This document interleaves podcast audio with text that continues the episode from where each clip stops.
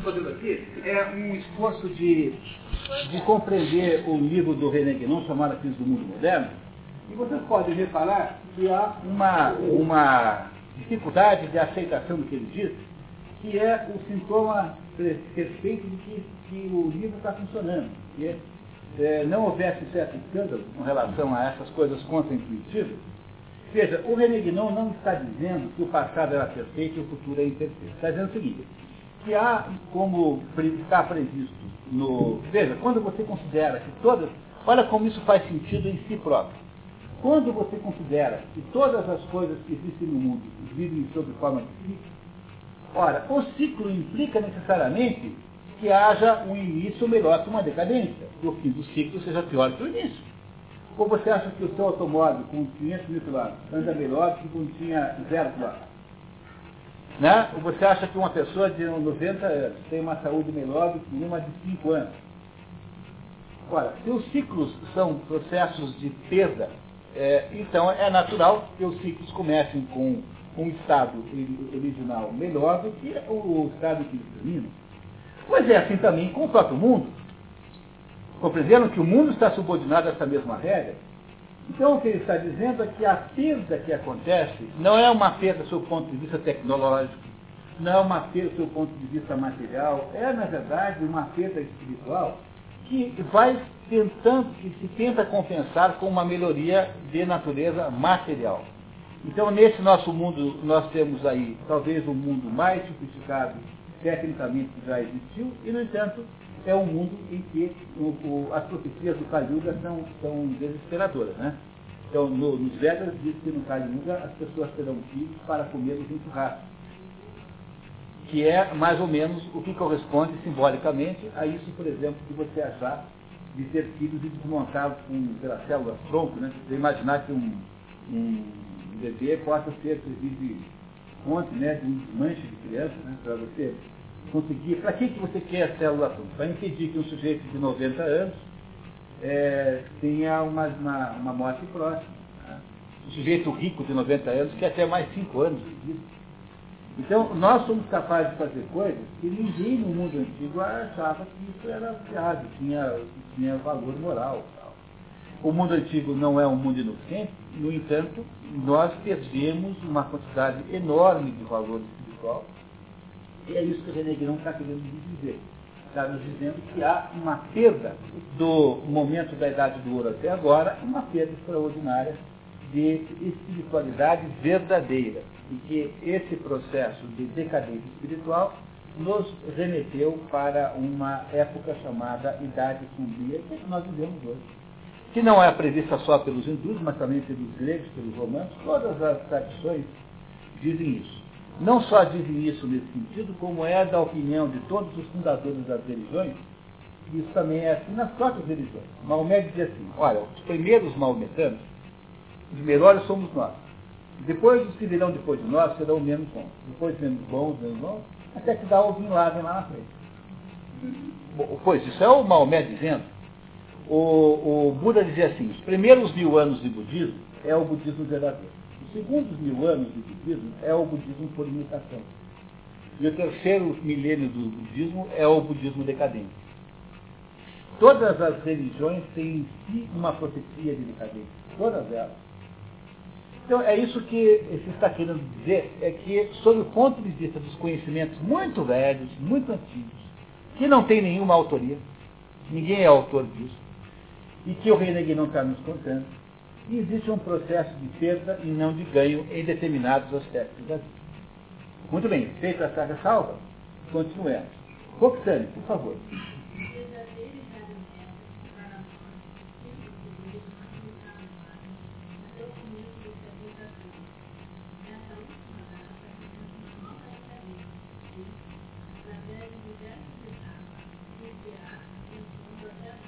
É, século XIV porque é a, a, marcação que se faz aqui é de 13 a 14, né? 1314, que é o ano em que o Jacques de Molay e os demais templários foram mortos a mando do Filipe Belo. Então o Filipe Belo é, e o Papa né, decretaram a morte, da, a extinção da, da Ordem dos Templários, e eles foram mortos na fogueira a mando do Filipe. Tá? em 13 14, 1314, uma sexta-feira 13. Essa é a origem da razão pela qual se acha que sexta-feira 13 dá azar. Porque no, na fogueira o Jacques de Molay roubou uma praga aos dois, tanto ao um quanto ao outro, e pegou os dois, depois foram vítimas da praga do Jacques de Molay. Aí nasceu no mundo essa história de achar que sexta-feira 13 dá azar. Né? É o quê? 13 de agosto. É, mas. É só não brigar com os templários.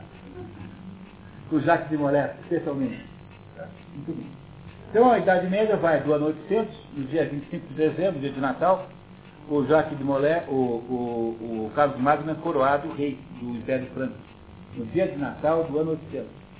Vai até o dia, é, até o dia, eu não lembro mais a data exatamente, mas até o ano de 1314, quando então os templários são definitivamente destruídos. Sobraram, foram para Portugal, e Portugal foram muito bem recebidos, e é por essa razão que as, as, nas navegações portuguesas as, as caravelas usavam a cruz templária.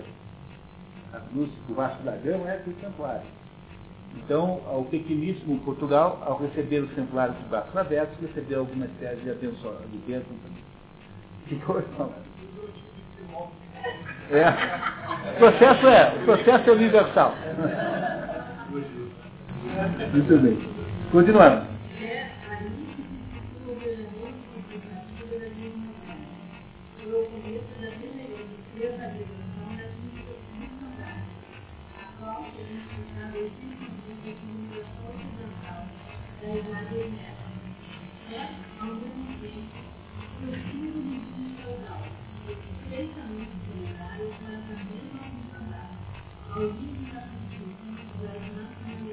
Então, como o, o, o, o, final da Idade Média se dizia o seguinte, cada, cada pedaço da Europa agora queria ser uma nação especial. Então, para que você possa ter uma nação específica, é preciso você criar uma religião própria. Quem inventou isso? O autor dessa ideia, dessa metodologia, é um serial killer inglês chamado Henrique VIII. E foi o sujeito que inventou isso. Criar a ideia de que uh, você tem que ter uma igreja dois ligada ao Estado. Então, o que, é que os reis católicos fizeram na Espanha, eh, antes de mandar o pessoal para a América, chamaram o Torquemada, que era um padre sádico, e falaram, olha, eu queria aqui uma filial da Inquisição, criaram o Santo Ofício. Isso só feito na Espanha. Essa expressão Santo Ofício refere-se apenas à Inquisição Espanhola. Que é o Santo Ofício que é o autor das barbaridades inquisitoriais. Mas o Santo Ofício é moderno. É, de 1400 alguma coisa, a Idade Média já tinha acabado há quase 200 anos. Tá? E essa, essa é a explicação pela enorme eh, facilidade com a qual o protestantismo funcionou. Porque, repare, durante toda a história do cristianismo, do catolicismo, teve padres que não gostavam de Roma. Quando um padre não gostava de Roma, o que, que ele fazia? Ele criava uma ordem e ficava lá, cuidando lá do jeito que ele queria. Foi assim com São Bernardo, foi assim com o, o, o São, São, São Bento, Tá? E há um, um, acontecimento famoso, o episódio que é com São Bento, que chegou em Roma e o Papa foi mostrar para ele o que era então, né, o Vaticano que não era agora, não é, era outra coisa, não a de Falou assim, olha, não se pode mais dizer que é, o Papa não tem ouro e prata. E aí o São Bento falou assim, também em compensação, o Papa não pode mais dizer, levanta-te anda. Quer dizer, toda vez que naquilo do cristianismo havia um padre diferente, o que acontecia? Ele montava um negócio para ele lá, que só tinha a cara dele. Então, cada um desses negócios, franciscanos, beneditinos, todos eles têm um certo jeito de ser. E a igreja autorizava isso, não tinha grandes males. Então, a dissidência, naturalmente, do, do catolicismo era resolvida com a criação das ordens. Bom, o Lutero é um sujeito chateado com Roma, com certa razão. Por que é que o Lutero não se transformou apenas num monge criador de uma ordem, como o que poderia ter acontecido facilmente? Porque os príncipes alemães estavam loucos para se livrar da autoridade da igreja. Tem um filme passando aí chamado Luther, está passando aí no cinema, há um ano, né, conta essa história com perfeição. Os príncipes falaram, pô, vamos, vamos aproveitar esse negócio para declarar a independência de Roma. E os príncipes alemães vão lá e transformam o Lutero num instrumento de, de, de, de, luta política. E é essa a razão pela qual os alemães do sul, nem os bárbaros e nem os austríacos são protestantes. Porque é, houve tanta mortalidade, houve tanta matança é, política a partir do, do protestantismo, que eles acham, acham, que o protestantismo foi uma série de traição. Então é que a Alemanha, a Áustria é um país católico. E essa, esse mesmo fenômeno aconteceu em todos os lugares. Quer dizer, o, os protestantismos nasciam porque o poder político local tinha interesse nisso. Por exemplo, por que, que mandaram aquela, aquela cruzada contra os cátaros?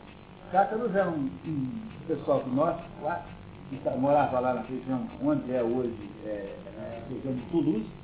Havia lá um reino independente da França, chamado Reino de Toulouse. Na hora que começou aquele movimento lá, de, que não era um movimento cristão, era agnóstico, chamado os cátaros, o São Bernardo, aliás, tentou impedir que houvesse o desastre. Os príncipes, o príncipe, os príncipes da França falaram, vamos aproveitar, vamos mandar a cruzada lá, que a gente já aproveita e já mata todo mundo lá, e já incorpora o reino de Toulouse à França. E essa é a razão pela qual houve a cruzada contra os cátaros. Porque o poder político aproveitou a situação é, ali, o conveniente, a conveniência religiosa para poder produzir uma distensão para poder produzir um efeito político. Foi o que aconteceu no protestantismo. O protestantismo foi o aproveitamento dos príncipes alemães, do fato de que havia ali um movimento de, de, de contestação de Roma, e aí então os protestantismos se transformaram em muitos e muitos e muitos, porque são muito preocupados, são muito despedaços. A Alemanha só vai virar um país em 1871. Até então, cada pedaço da Alemanha tinha um pedacinho de religião. É, esse é o ponto central. Dizer, as nacionalidades implicam também numa destruição do, do modelo cristão, verdade é, tanto positivamente quanto negativamente. Bom, então como é que estamos? Tá, quer ler mais um pouquinho? Mais um?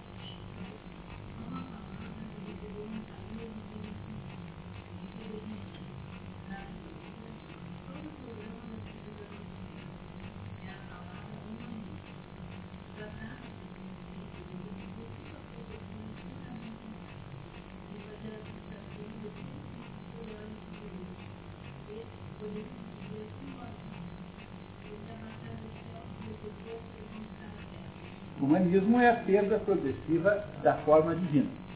É o Georg Samsa, que, que, está se transformando no inferno.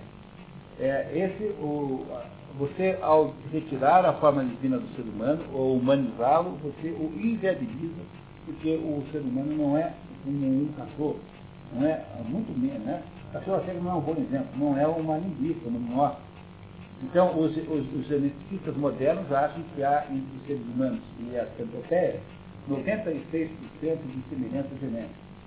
O que é nada mais nada menos do que uma conclusão lógica do mundo pateta como esse. Imaginar, portanto, que eh, seja, seja tudo uma genética. Então, quando você chega à conclusão de que 94% dos irmãos é igual, você tem que dizer assim, pô, a genética não explica coisa nenhuma. Quando, na verdade, não. Como você não tem nenhuma outra explicação não ser genética, você simplesmente reduz o ser humano à dimensão de uma centopeia, que é o que se faz hoje em dia. É, é ele diviniza a tartaruga. A tartaruga vira uma espécie de equivalente, sendo então a mesma autoridade existencial que, o, que a qualquer ser humano. Esse é o processo. Quer dizer, você tem, se faz ideia do que é a confusão extraordinária que está no fundo disso aqui. Não dá para entender o mundo moderno sem prestar atenção no René Guénon, pessoal. Olha, eu queria muito que tivesse outra solução, mas não dá. Eu posso fazer o mesmo raciocínio pela filosofia. Dá para fazer. Tá? Mas ele nos ajudará com mais impacto. Não, não vamos.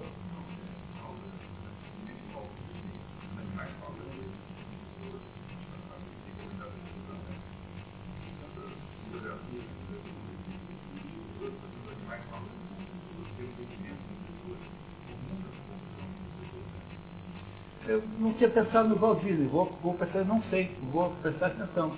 Não tinha pensado nisso. É o quê? A semana. é verdade. Vamos, vou, eu vou pensar nisso. Tá? Ok, muito bem. Muito obrigado então, né? Então vamos lá, capítulo quinta na vez? Tá, vamos lá.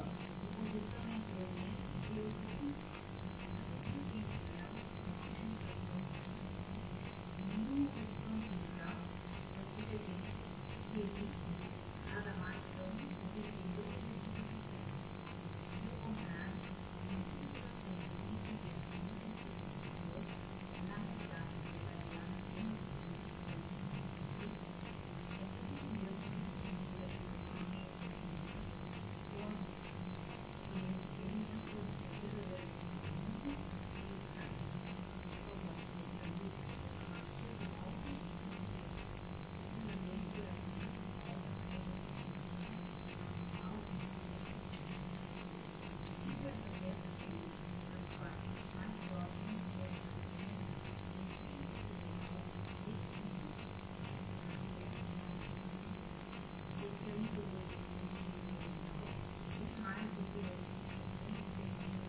dizer, a Idade Média parece mais com o que era o Oriente 27 do que a Idade Média parece com o Ocidente em, em, em, em 1927. Entendeu? Está dizendo o seguinte, que a Idade Média parecia mais com o que é o Oriente hoje do que do que nós éramos lá em 27 quando ele escreveu o livro. Para mostrar que não é uma oposição geográfica, é uma oposição de maior ou menor vinculação com a tradição.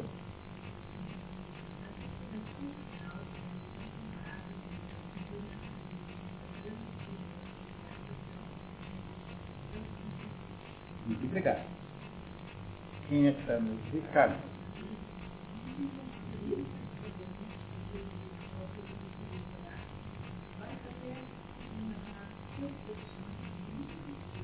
É, aqui é o Teosofismo, né?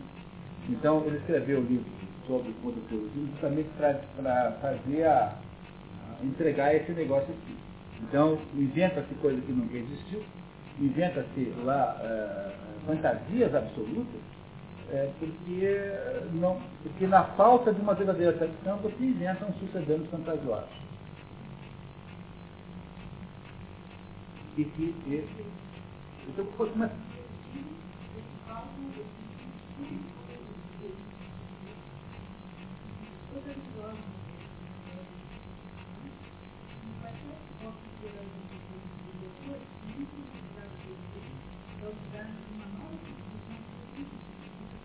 Quanto mais que o filme você põe na história, pior a coisa fica.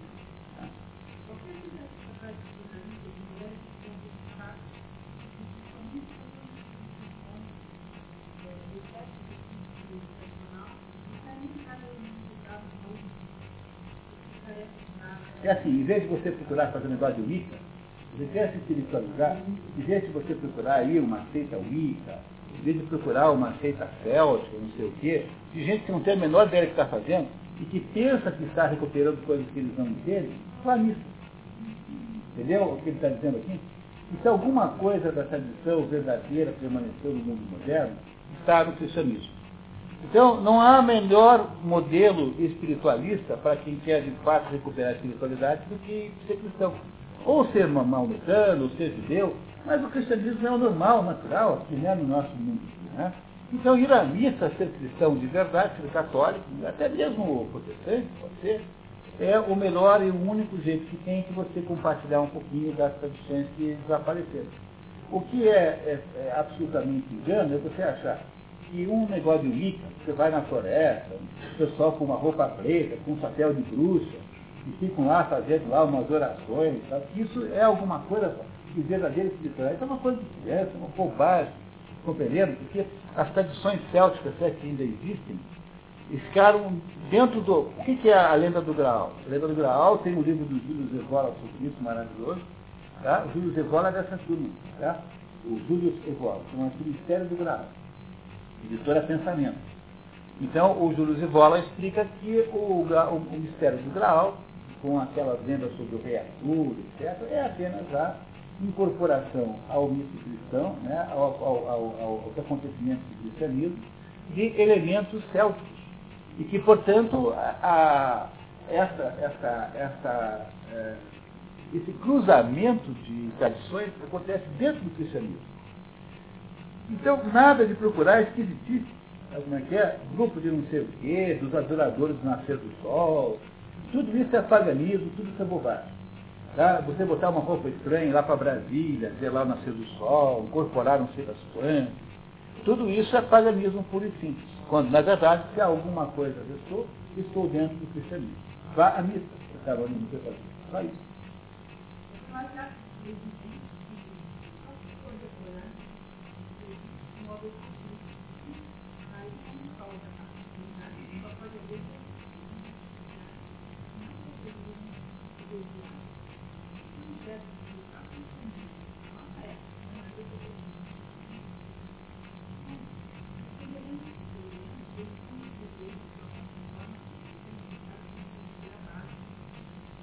É, mas isso foi antes do Frei Beto, antes do Concílio Vaticano II.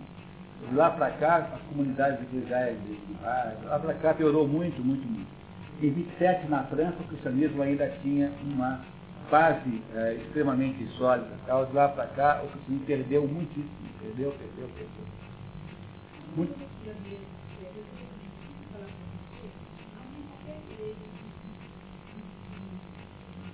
Ah, esse título. Tá, desculpa, ele tem um erro, tá? Ah, esse título.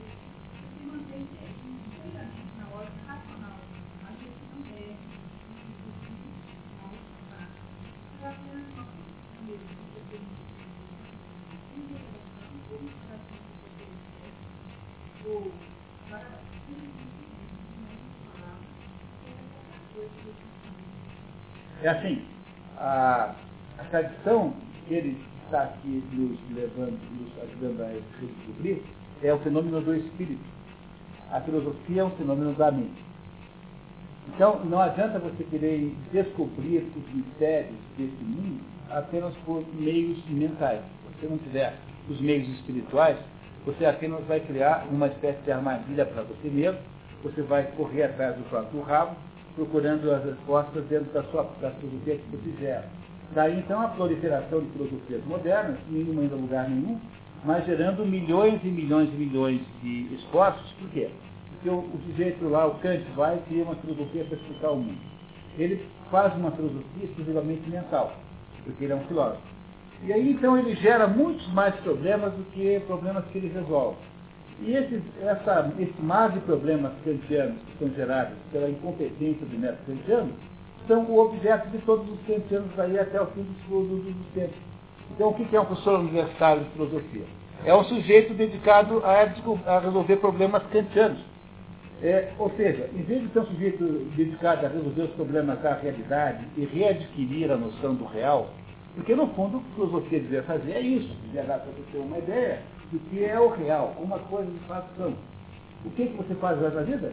Passa a vida inteira tentando descobrir como é que faz a quadratura do círculo kantiano.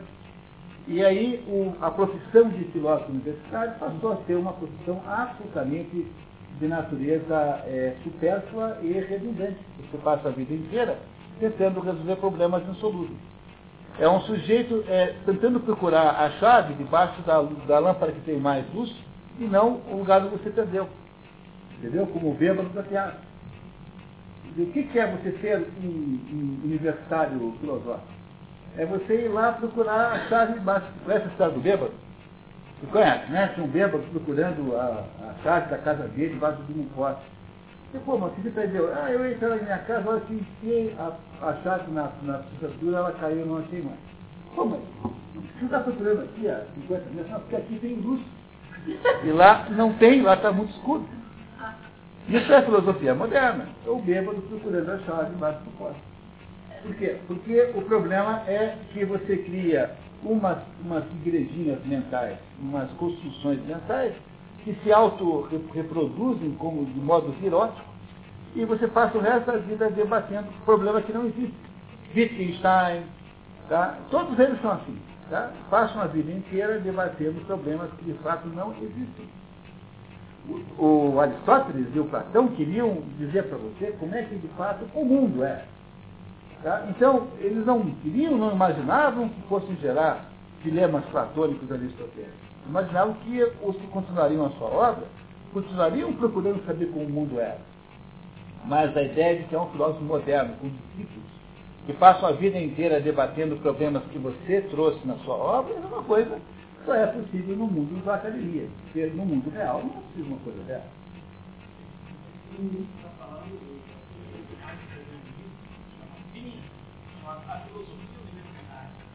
Que é que deve ser isso, né? É isso? Na verdade, está percebendo que na universidade né, existia uma proliferação de pensamento kantiano e hegeliano.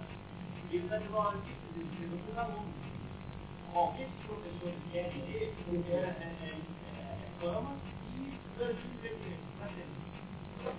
é, Vocês compreenderam o problema? Tá? É isso.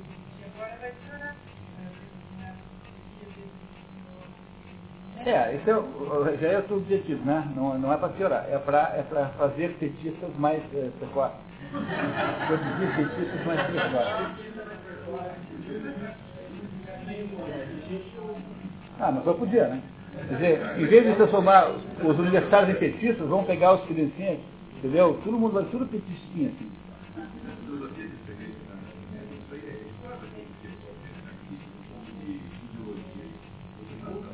Mas esse é o plano, é o plano, que temos nova ordem mundial é isso. Nova ordem mundial é justamente isso, é você transformar todo mundo em agente ideológico. Então, a, a tal da filosofia no, no, no, no é uma maneira de você envenenar a cabeça da, do, do, pessoal antes de chegar na universidade, bem preparado. Aqui não teve aqui a substituição da, da química na, no vestibular, não, da biologia, que saiu para lugar a filosofia. Aqui na federal, você agora quando faz aquela segunda prova, tem a primeira prova que todo mundo faz igual, né? Depois tem uma segunda que é específica. Nessa específica, em medicina, não tem mais biologia, agora tem filosofia. É, isso é real, vai acontecer agora nesse dia.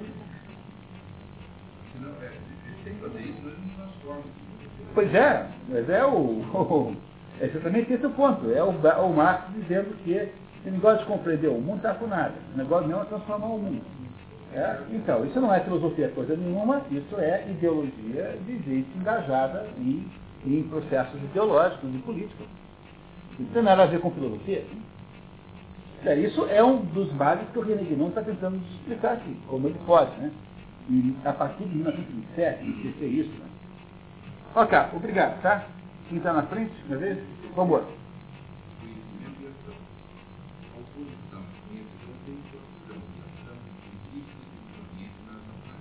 É que existe, só para referenciar o livro, né? A ideia de que no Oriente eles só contemplam e aqui é que tem ação, tá? Então ele está querendo debater isso, se há de fato uma contradição.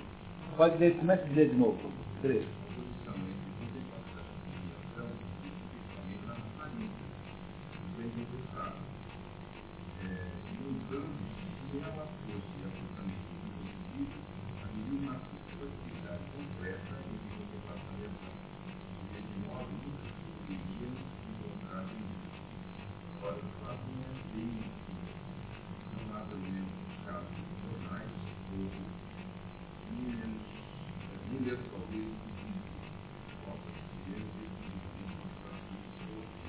Se você pedir ajuda àqueles que contam ao Platão e ao Aristóteles, dirão para você o seguinte, que se, embora exista contemplação e ação no, no ser humano, há uma hierarquia entre os dois.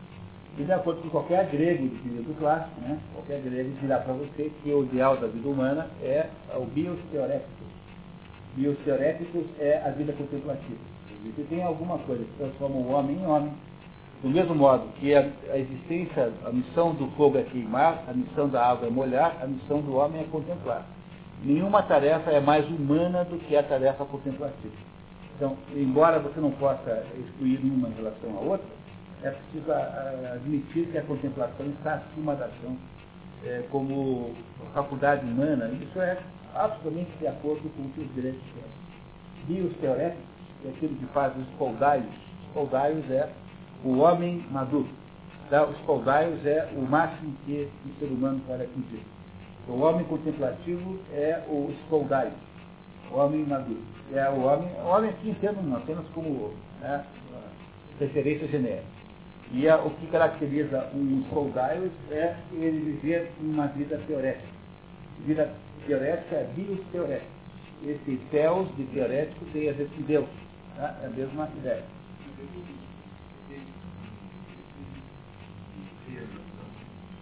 É, a, a, o homem verdadeiro, no sentido é, taoísta da palavra, é o homem capaz de contemplar. Tá? Esse é o homem verdadeiro. Não só no, no, no, no sentido, sentido, filosófico também. Dizer, o, o homem que é capaz de prestar atenção no mundo, perguntar assim, entender. Afinal do que o mundo é feito. Essa é, no fundo, a missão humana.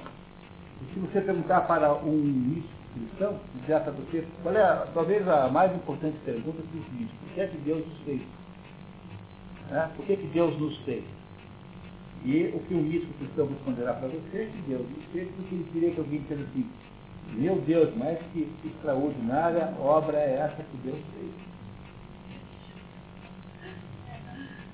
É assim que você analisa misticamente o, a existência, a, a, o sentido da existência humana. De todas, as, de todas as missões humanas, nenhuma é mais importante do que aquela de você admirar a obra de Deus. Por isso que o único pecado que Deus não perdoa é o pecado de desconsiderá-lo como existencialmente. Você pode ser um jeito muito mal, muita coisa ruim, você ainda tem uma chance. Agora, a negação da existência, a negação de Deus, esse de todos é o maior dos pecados, o maior desafio que alguém possa fazer a Deus. É soberba, né? Não, soberba é você achar que sabe, é, que tem autonomia para resolver coisas que você não teria.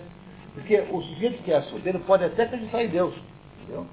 Mas o, o, o que é um pecado indesculpável é negar Deus, negar Deus, negar a existência de Deus.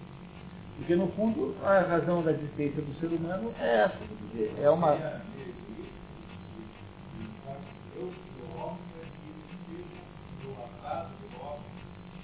Não é que seja egoísta, é assim, não, não, não há possibilidade nenhuma de haver uma. Não é que seja egoísta, é assim. É, o, o, Deus precisa que alguém o aprecie.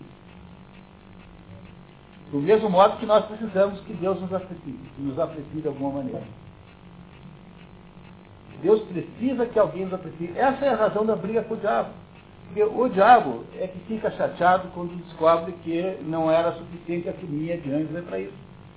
A rebelião do diabo é que o diabo acha que, pô, para que você tem que inventar essa turma aí que vão ter depois, se derem certo, um grau de status alto, como parecido com o nosso. Não é igual ao nosso, mas o nosso. O, o que o, a rebelião do, do, demônio é a rebelião contra a preferência que Deus deu. Deus disse, olha, eu vou dar a vocês uma chance de perceberem a realidade. E vocês, ao perceberem, se irão, irão se é, necessariamente se promover. Porque essa é a razão pela qual Deus nos criou. Mas isso eu estou falando para você em termos místicos cristãos.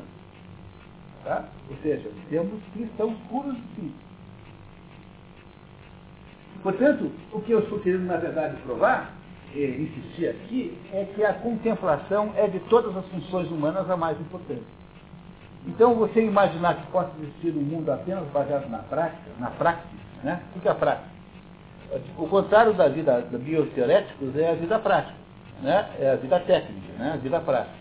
Imaginar, portanto, que a vida humana seja apenas um esforço de produzir umas manilhas bem feitas, tal, de que o objetivo do homem é simplesmente terminar a vida com um milhão na cadeia de poupança, entendeu? Entendeu? Que seja simplesmente conseguir produzir alguma, alguma açãozinha, é, é muito pouco, não é, não é possível que nós reduzamos, reduzamos a existência humana a uma mera questão de patrimônio, alguma coisa que se declara no imposto de renda. Não pode ser assim, a vida humana não é isso. A vida contemplativa é necessariamente superior à vida prática e ela subordina a vida prática. Mas é claro que a dimensão prática é fundamental porque nós temos uma existência dual. Nós somos meio transcendentes, pertencemos um pouco ao mundo lá e pertencemos um pouco ao mundo de cá. Na Bíblia está escrito que é, está lá com toda clareza. Diz assim, vós não sois desse mundo, vós estáis desse mundo. O Platão dizia que o homem é o, o intermediário entre o anjo e o animal. Mas é essa justamente a ideia. Então, a nossa contradição principal é que nós existimos um mundo concreto e material, do qual nós temos que nos dar, nos dar conta, temos que continuar é, sobrevivendo, e ao mesmo tempo não pertencemos a esse mundo material. É a tensão que há entre esses dois mundos em conflito estabelece toda a condição humana. E se a gente não entende isso, a gente não entende por que os seres humanos são assim, não entende a história, por exemplo. Então, nós somos o, o produto de um, de um, ato de Deus. E o ato, e o ato de Deus tem que ter um sentido. E esse sentido é o sentido contemplativo. Não tem a menor dúvida. Que na medida em que você contempla, você se transforma um pouco em Deus. No sentido simbólico, não no sentido real. Né? Se transforma capaz, se torna capaz de ver Deus na medida em que você contempla. Que é o que acontece com a, a, essa contraposição que há entre homens e mulheres. Os homens são solares, as mulheres são lunares. O que é que significa que os homens são solares e as mulheres são lunares? Significa que os homens e as mulheres são profundamente diferentes como visão de mundo e comportamento. E por que é que eles são diferentes? Porque os homens, sendo solares, eles, de certo modo, eh, de certo modo, eles uh, criam um enredo ao qual as mulheres se subordinam. Essa é a razão pela qual, historicamente, a mulher coloca o nome do marido quando casa com ele. A parte lunar da mulher é uma parte passiva. A mulher, de fato, é passiva em relação ao homem que é ativo. No entanto, só a parte lunar é que é capaz de ver Deus. Porque você não é capaz de ver a parte, não é capaz de ver Deus pelo lado solar. Porque o lado solar ofusca a visão do outro sol. Só é capaz de ver Deus quem é lunar. Então a missão existencial da mulher é mostrar Deus para o homem. Só a mulher é capaz de ver Deus e só a mulher é capaz do amor total e verdadeiro, que é aquele amor em que a pessoa desaparece no outro. Esse amor só é possível para alguém que seja basicamente lunar. E nenhum homem é capaz disso. Pois o homem só verá Deus se for capaz de ser, de certo modo, lunar, ou seja, de certo modo, contemplativo. O homem prático, o homem da ação prática, o homem do mundo da prática, é o homem solar. É o homem que faz pontes, que faz, que faz é, aeroportos, que quer dominar o átomo, que não sei o quê. Esse é o mundo solar masculino. Mas o único, o único componente masculino, o único pedaço masculino que é capaz de enxergar Deus é o pedaço lunar, que é o que as mulheres são fundamentalmente. Portanto, a, a, esta separação ontológica de homem e mulher é uma coisa de uma sabedoria extraordinária, não tem nenhum sentido de, é, de natureza sexual apenas, não é, um, não é uma separação reprodutiva, é uma separação de natureza ontológica profunda. Só o homem, quando se transforma um pouco em mulher, quando consegue ser um pouco lunar, é capaz de perceber Deus. E a missão existencial da mulher é mostrar Deus para o homem.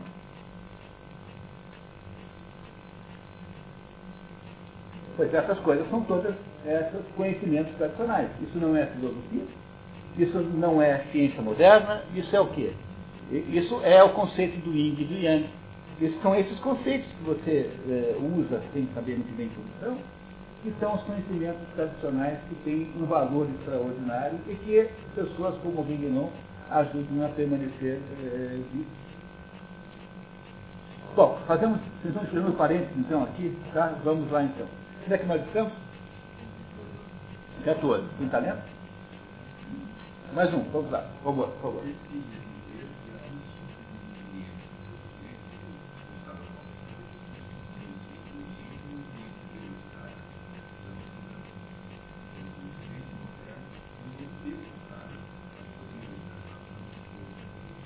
Muito obrigado. Isso, por favor.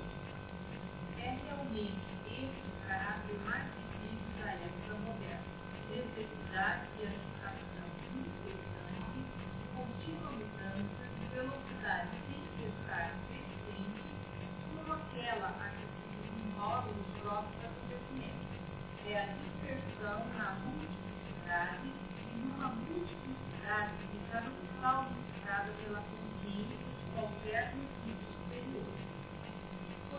longe, que é a aplicação de todo o conhecimento real em qualquer ordem seja, mesmo no relativo, visto que, como nos casos mais atrás, o relativo é imperecível, é impossível sem o absoluto, o contingente sem o necessário, a mudança sem o necessário, a multiplicidade sem o unidade. O relativismo encerra uma contradição em si próprio. E, quando se quer reduzir à mudança, dever-se-ia chegar logicamente ao ponto de negar, a própria existência da mudança. No fundo, os famosos argumentos de Zenão de Eleia não tinham outro é, Isso é uma coisa divertidíssima da história da filosofia. Zenão de Eleia é um pré-socrático. E, e o, havia uh, brigas né, naquela época, né, disputas filosóficas sobre como é que era o mundo. Não, ele é, não porque ele achasse que isso é verdade, mas apenas para colocar uma, uma, uma pimenta na conversa, olha, então vocês estão me dizendo aí que tudo é movimento, né? porque não pode ser tudo movimento. Tem que ser alguma coisa que não move, porque o movimento só existe por relação lógica com alguma coisa que não é movimento. Não é? Não é isso? Porque se não tivesse nenhuma outra coisa, Eu não poderia falar em vermelho, preto, então eu só tenho preto porque tem alguma coisa que não é preto. E tenho branco porque tem alguma coisa que não é branco. E assim por diante. Então você não falou assim, olha, vou provar para vocês que não tem movimento nenhum. Vocês dizem que tudo é movimento, né? É, mas não tem movimento nenhum, quer ver? É assim. Não tem movimento nenhum, porque para ir daqui até onde está a Carmen lá, existem infinitos pontos que estão separando o lugar onde estou do, lugar da Carmen. Bom, como eu, para eu poder ir daqui até ali, eu tenho que vencer metade desse caminho. Mas quando eu vencer metade desse caminho, da metade até lá, ainda tem infinitos pontos entre a, o metade e o que está lá. E sempre haverá infinitos pontos, seja qual for a distância que eu chegue. Portanto, eu nunca verdadeiramente chegarei na casa. Porque sempre haverá infinitos pontos separando a mim e o, a posição de carne. É claro que isso não é verdade, porque todo mundo sabe que é possível levantar aqui e até ali falar com a carne. Mas o sinal de ideia é fazer essa piada, essa piada, essa não é uma piada justa de bater, viu? Olha, esse documento não é, não é fácil de você, não é fácil de você decidir. Ele, Aristóteles, suou para conseguir explicar que não era assim. Tá? Mas basicamente a razão pela qual isso engana as pessoas é que as pessoas confundem a ideia de infinito com de indefinido. Porque todos os pontos que existem entre mim e a carne são pontos que somados todos eles dão 6 metros. Compreende? E 6 metros eu consigo andar. Porque não há entre nós dois uma quantidade infinita de pontos, há uma quantidade indefinida de pontos. Todos estão é, presentes nesse trecho de 6 metros que é daqui Mas o Zenão de Lé não fazia isso porque ele não argumentava assim porque ele queria fazer um sofismo. Ele argumentava assim porque, no fundo, no fundo, ele queria apenas destruir a ideia de que tudo é movimento e a ideia dos relativistas em geral. Então, não se pode ser relativista o tempo todo. Você não pode dizer que tudo é relativo, porque ao dizer isso, você acabou de se porque ao, no momento que tudo é relativo, a sua afirmação de que tudo é relativo também é relativo, portanto, não vale nada. É a mesma razão pela qual eu não posso afirmar jamais que tudo é ideologia, como faz, faz os marxistas, porque se tudo é ideologia, essa afirmação que tudo é ideologia, também é ideologia, portanto também não vale nada como explicação do mundo. É apenas mais uma ideologia. Compreendendo que eu não posso afirmar coisas é, é, absolutas, é relativo. Porque tudo que é aquilo que eu afirmo, quando eu, eu, eu absolutizo o relativo, eu estou me suicidando logicamente. Então, se há coisas relativas, e de fato há, só existem porque alguma coisa não é. E é, é, portanto, possível descobrir que coisa é essa.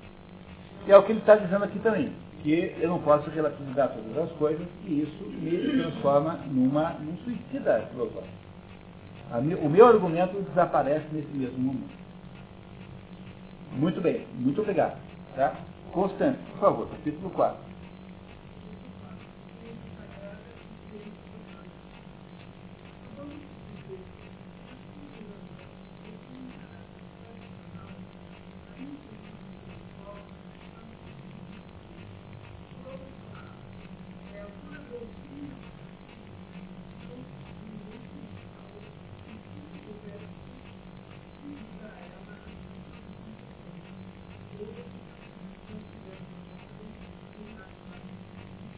Que, que são ordens e realidades contingentes? São as ordens manifestadas. São os mundos manifestados. Então, na ciência tradicional, toda vez que alguém pensa em alguma coisa, pensa assim, como é que é o princípio de tudo? É isso que ele chama de caráter de intuição intelectual. Intuição intelectual é a intuição do espírito. Cuidado, tá? Quando ele fala em intelectual, ele está falando sempre de espírito. Espírito e intelecto são sinônimos para o mundo tradicional. Intelectual no mundo moderno é alguém que usa com ideias. Então o Caetano Veloso é intelectual, entendeu? O, sei lá quem é intelectual, o, é, o, o Bando, quando fala da, da, cara, da, da, das conotações sexuais. O Grau Timóteo é um intelectual, entendeu? Entendeu? Isso é intelectual moderno, é o sujeito falastrão, assim, que fala alguma coisa, né, de ideia. É, é isso, virou a mesma coisa. Tá? Então, para o mundo antigo, intelectual é o sujeito que tem a capacidade de utilizar o espírito com o processo de conhecimento. essa intuição, o espírito não raciocina, o raciocínio é a mente. Quem soma, diminui, multiplica, se separa e divide, quem faz os processos lógicos é a mente. Mas quem tem a intuição é o espírito. De modo que o que a sua mente te diz é que alguma coisa é consistente, mas ele não te diz se é verdade ou é falso. E essa é de todas as ideias da noite que eu acho que vocês podiam guardar para o resto da vida. A mente não é capaz de distinguir o que é verdadeiro e o que é falso. Ela fala para você assim, não. Se A é igual a e, e A e, e B é igual a, então A é igual a B. Então isso a mente é capaz de fazer para você. Ela é capaz de evitar que você se contradiza. Contradiga. Ela é capaz de produzir uma, uma, uma certeza de consistência do raciocínio mas a mente não é capaz de enxergar o que é certo e o que é falso. E isso é a sua intuição intelectual que faz você aprender. Quando você cria uma filosofia moderna que é meramente mental, você consegue construir filosofias e mais filosofias em torno de coisas que não existem. Problemas que de fato não existem. Você cria filosofias que não se referem a nada real e verdadeiro. E esse é o problema da destruição da percepção é, espiritual e da percepção, da percepção intelectual, que é feita no mundo ocidental a partir de Descartes. Descartes é o sujeito que inventa isso. Descartes diz assim, eu não sei se vocês existem. Eu não tenho a menor capacidade de garantir que vocês da classe não sejam uma espécie de ilusão da minha mente. Mas a única coisa que eu sei, embora eu não possa garantir que vocês aqui na minha frente existem de fato, eu pelo menos sei que eu estou me perguntando isso que eu estou em dúvida se vocês existem ou não. Então, dessa dúvida, eu tenho certeza. Portanto, só tudo que é real de fato é aquilo que a minha mente cogita. Agora, se vocês existem ou não, é uma questão a definir. Compreenderam o, o que o cartesiano faz? Ele cria a ideia de que a mente é que é a árbitra da real, do que é real e do que não é real. Quando ele faz isso, ele expulsa a intuição do processo cognitivo. E aí, meu velho, você só é capaz de produzir corridas em torno do próprio rabo, que é toda a filosofia moderna. De vez em quando alguém escapa, Russell escapa, porque Schelling escapa, Fichte escapa, porque eles percebem que isso é uma canoa furada e voltam atrás. Mas o sujeito que pensa que pela própria mente descobre como a natureza é, é um humanista é o mais, o mais iludido dos nós. É o sujeito que pensa que pelos seus próprios meios vai conseguir descobrir o mundo. O Descartes inventou isso e era um, uma espécie de, de coroinha. Descartes não era um ateu, ele era profundamente cristão. Só que ele achava que no processo de compreender o mundo só valia a mente humana. Pronto. Na hora em que você destrói a intuição intelectual, você destrói a possibilidade de compreender qualquer coisa sobre o mundo real em torno de nós. É o que o René Guinon está nos contando aqui.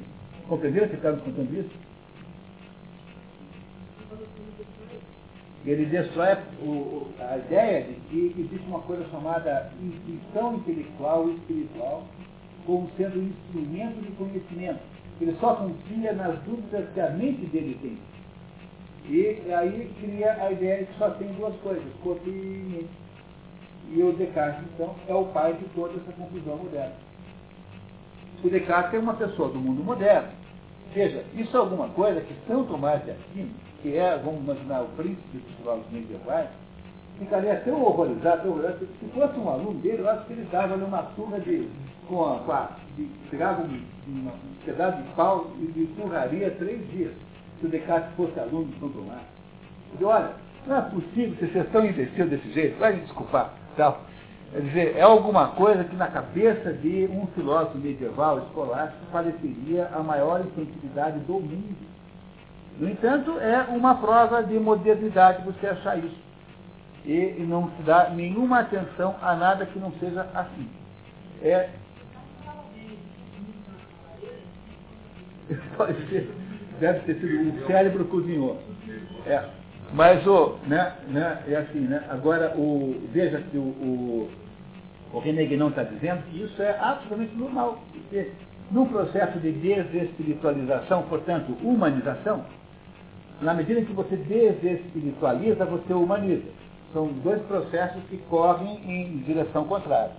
A coisa mais normal do mundo é essa, você achar que a nossa mente quem é capaz de produzir o conhecimento sobre o mundo, como se nós tivéssemos sido autores de nós mesmos. Né? Pô, você não é autor de você mesmo, então você não pode procurar explicação sobre você em você. Bom, mas são coisas que, que são tão básicas, tão básicas, que só um mundo muito desorientado é capaz de acreditar nisso. Que é o que está aqui. Temos que acreditar. Constante, quer continuar, por favor?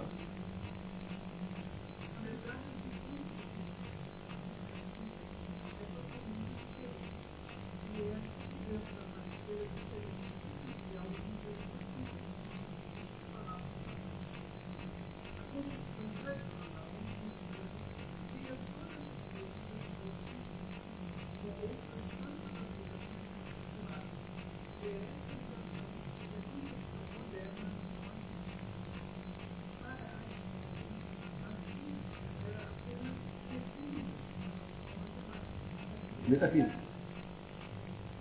Metafísica. A matemática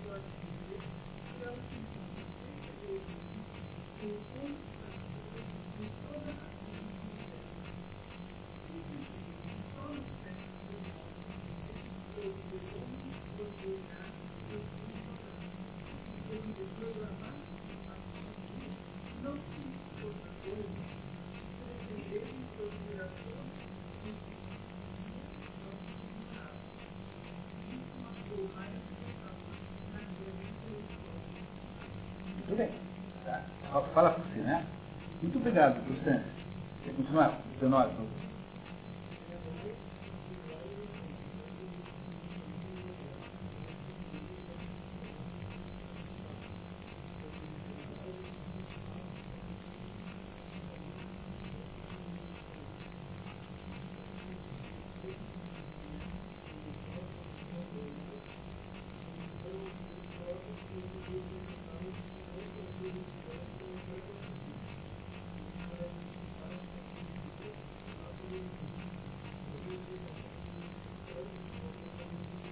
É mais ou menos assim. Para que explicações científicas funcionem, elas dependem de pressupostos metafísicos.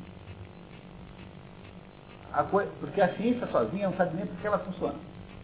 Então é assim, quer dizer, um pressuposto metafísico. Só pode, o, o- o menor não pode gerar o maior. É um pressuposto metafísico. É, só o que tem potencial de existir é que pode existir. Então, toda a ciência nada mais é do que apenas uma materialização de pre- pressuposições e condições que são eternas e permanentes, portanto não são físicas, são metafísicas. Físico para o homem grego, né? a palavra física para Aristóteles, para Platão, significa a natureza.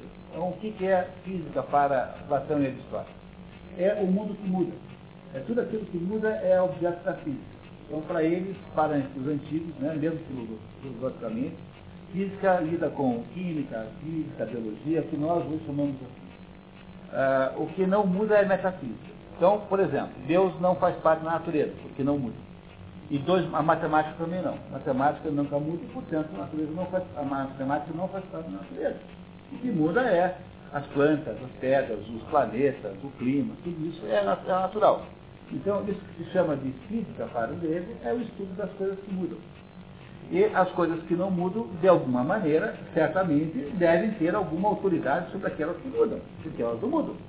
E essa é a razão pela qual não se pode compreender verdadeiramente nada em ciência se você não partir, não partir desses supostos metafísicos que a antecedem e a pressupõem.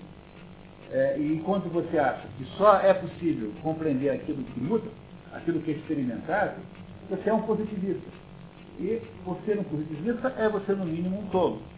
É, para ser um tolo completo, tem que só amanhã, domingo, ir lá na tal da igreja positivista lá, fazer, fazer parte da missa positivista em todo domingo aí. E aí você vai ser um bobo completo. Né? Então é preciso ter essa, essa preocupação aí de levar a sério essa ideia.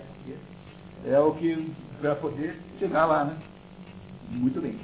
Quer mais um pedacinho?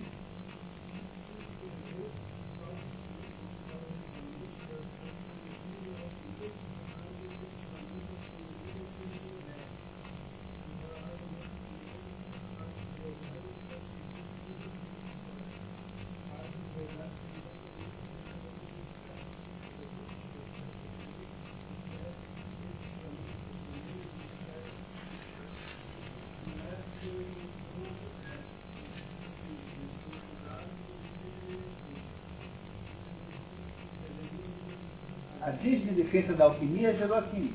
A parte decadente gerou a química. Veja, vocês compreendem, pessoal, vocês compreendem que o português é uma forma decadente do latim? Vocês compreendem isso? Vocês compreendem que por essa lógica deve ter havido uma língua lá atrás que era pai de todas, mãe de todas, que era uma língua muito melhor do que a que tem agora? Vocês compreendem que quando nós precisamos de uma expressão sofisticada, nós recorremos ao grego e ao latim, porque são línguas muito mais sofisticadas do que as que nós temos hoje? Vocês entendem que o inglês é uma língua tão simplificada que é mais ou menos equivalente a dizer eu, eu, eu fumo, ele fumo, ele fumo, nós fumo, nós fumo, ele fumo. Alguma coisa como isso? Vocês compreendem que deve ter existido um momento da história humana em que houve uma língua sofisticadíssima, que é a mãe de todas as outras e que se dispersou nas que existem, provavelmente, simbolicamente, no episódio da Torre de Babel? E que o que se tem em termos linguísticos não é a evolução de línguas para melhor, mas cada vez para línguas mais barbarizadas. É a mesma ideia. Novamente, se você for capaz de dar uma chance a uma perspectiva anti-evolucionista, você consegue perceber nuances e matizes que passariam completamente despercebidas antes. Compreenderam qual é a vantagem de você usar o, a perspectiva contrária do René Guénon? Que ele mostra para você que talvez nós sejamos muito menos do que alguns dos nossos antepassados já foram. Mas não esse antepassado aí do, do, do aí de 3 mil anos, o antepassado de 50 mil anos, de 90 mil anos, o antepassado do paraíso perdido. Será que os nossos antepassados não eram todos sacerdotes, portanto, viviam num contexto espiritual absolutamente pleno? E que nós, no fundo, temos a memória disso de alguma maneira? Então, o que o René Guénon está fazendo é estar nos submetendo à conta própria. Ele, ele está pressupondo que é uma prova filosófica básica. E se fosse o contrário? Por exemplo, o que é que gera uma coisa? É uma coisa que gera outra? Pega alguma afirmação como essa, assim, por exemplo.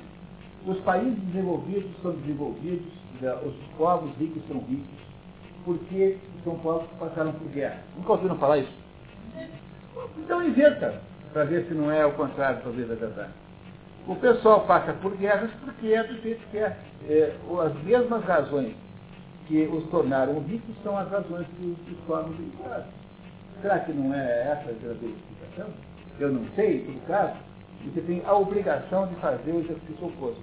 Então, em vez de achar que uma tribo tupinambá são gente que estão começando o seu processo evolucional, você faça o raciocínio contrário, imagine essa gente como sendo o que sobrou de, de civilizações muito mais sofisticadas, eles estão morrendo, eles não estão nascendo.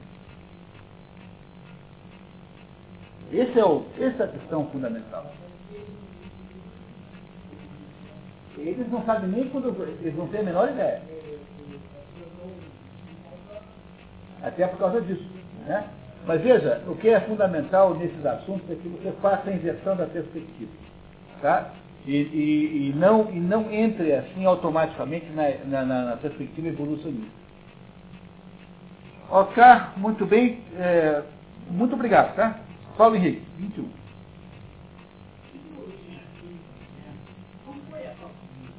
com a qual não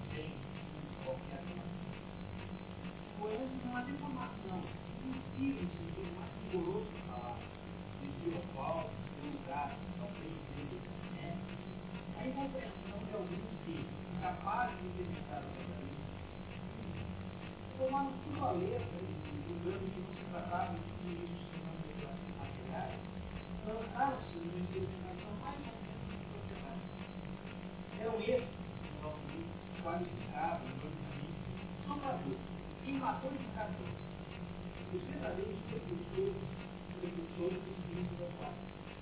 É assim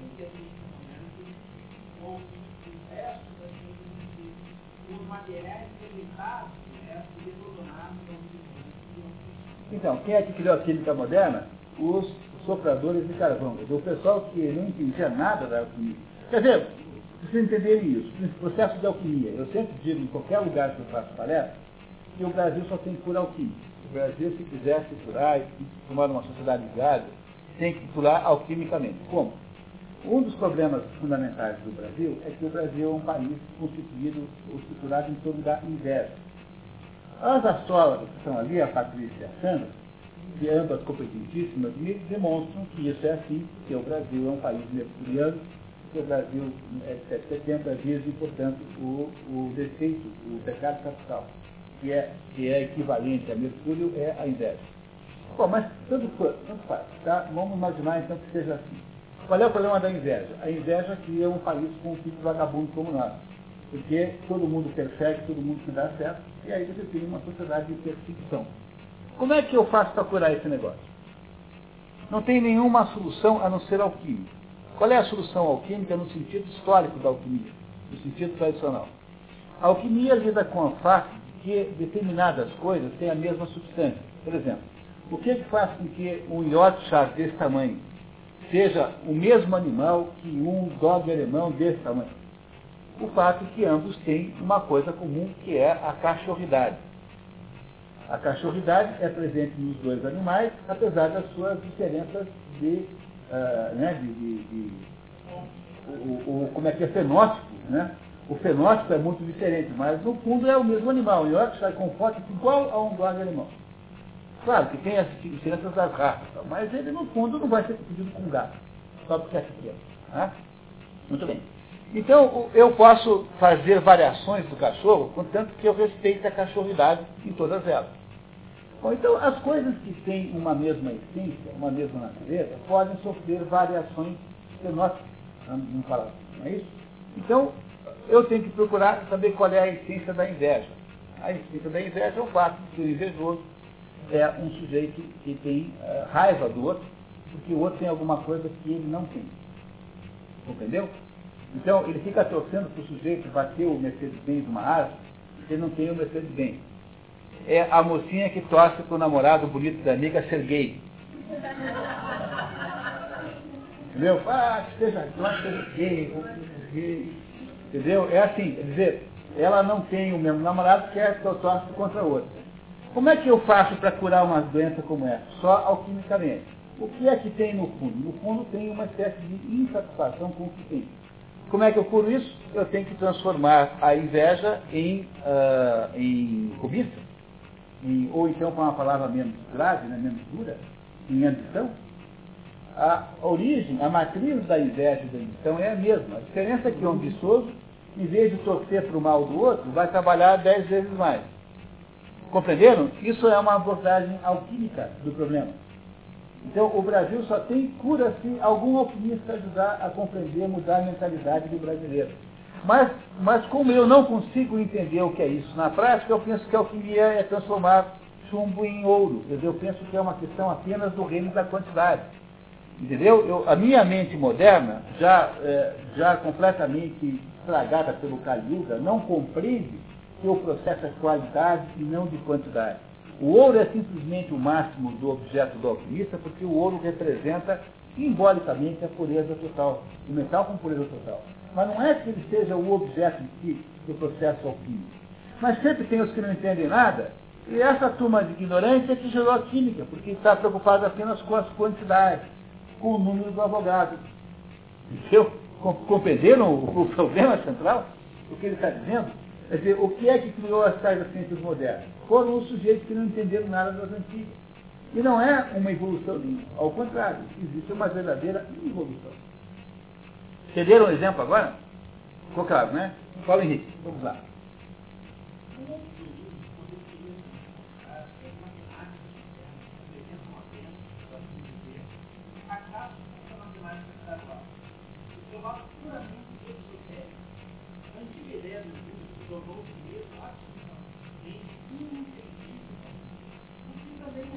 Parte superior aqui, aquela que nasce com o caráter tradicional, o monocópio intelectual, desapareceu totalmente.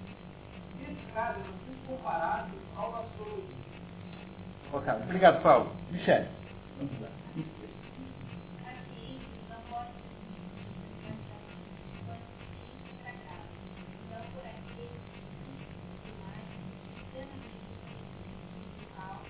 Principal, principal.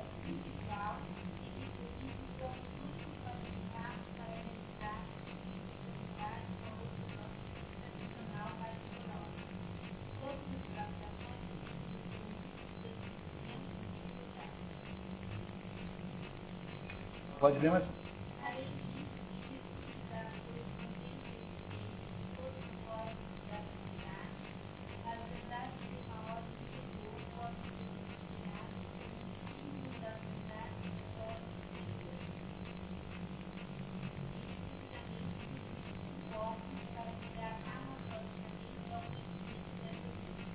Pode embaixo.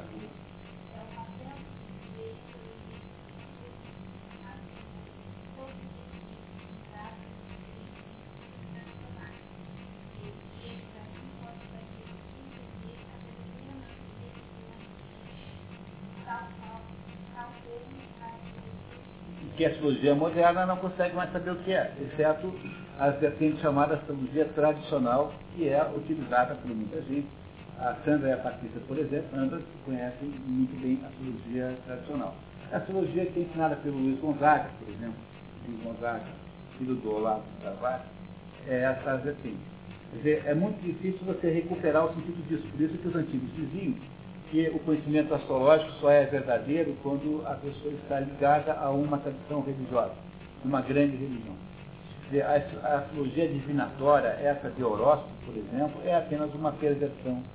Embora possa ser funcional eventualmente, mas ela é apenas uma diminuição, um capítulo diminúcio da verdadeira astrologia, que cujo sentido fundamental perdeu é, com a confusão do Kali Yuga, a hora em que você desespiritualiza o sistema. Muito bem, continue, por favor.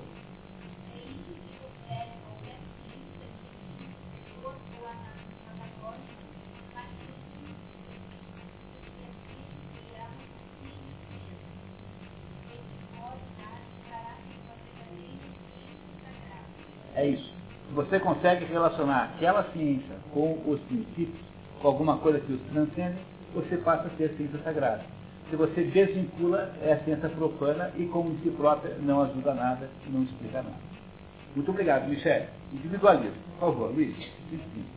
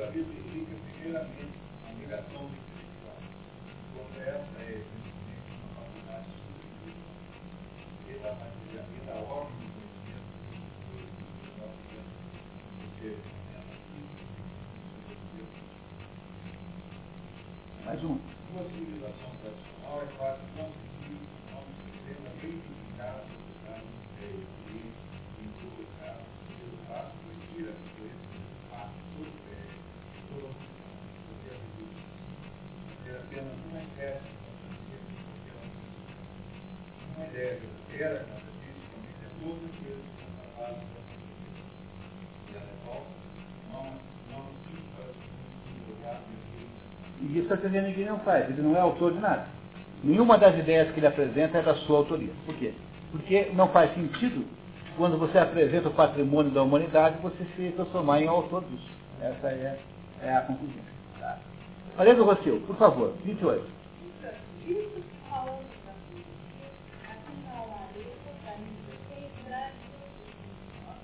algumas dessas.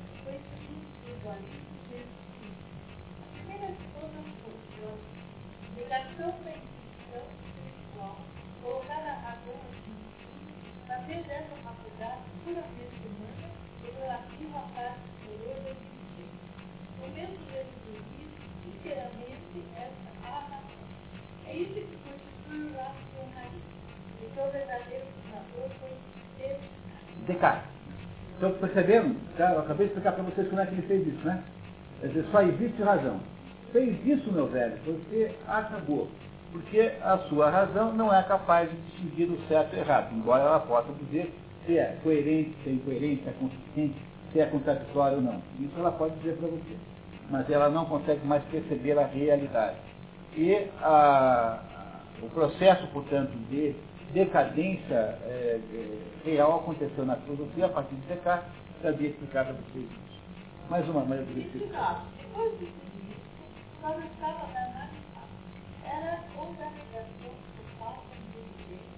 e do conhecimento. A substituição, na verdade, foi o pragmatismo, ao qual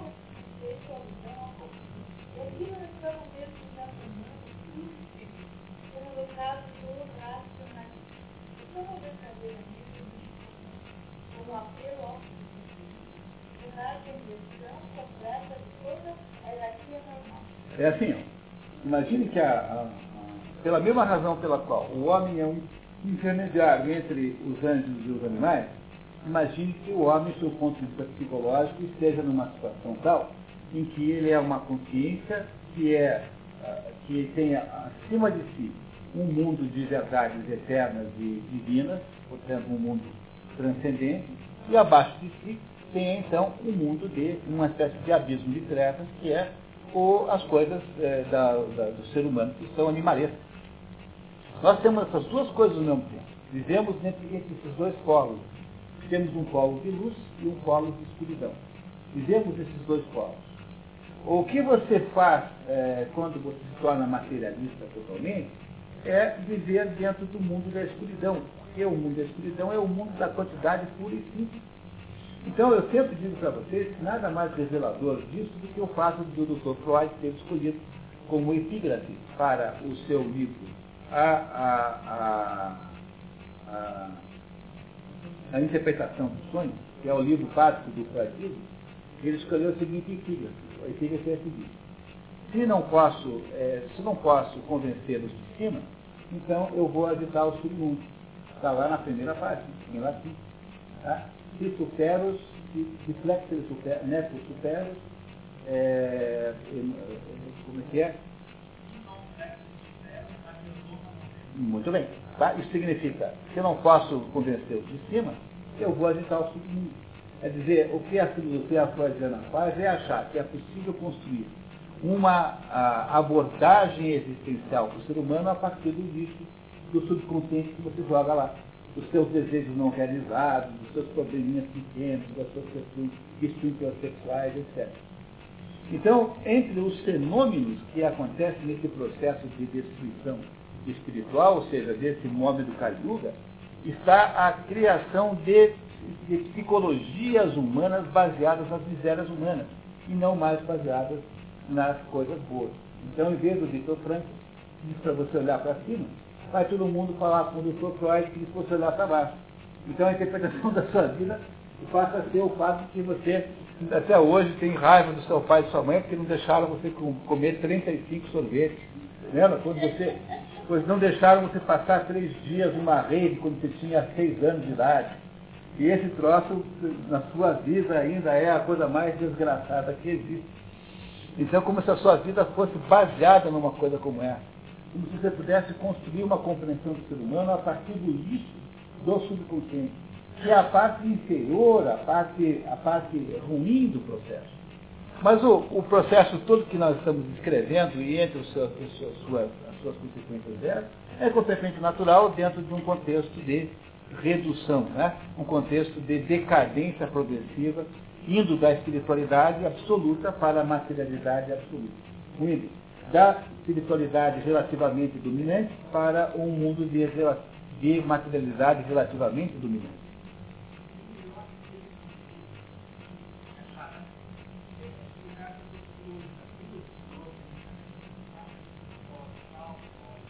Aqui a, a, a, cruz né, simboliza é justamente isso que ele está dizendo é o seguinte, é que a cruz tem, ela representa o, que há uma dimensão horizontal e uma dimensão vertical.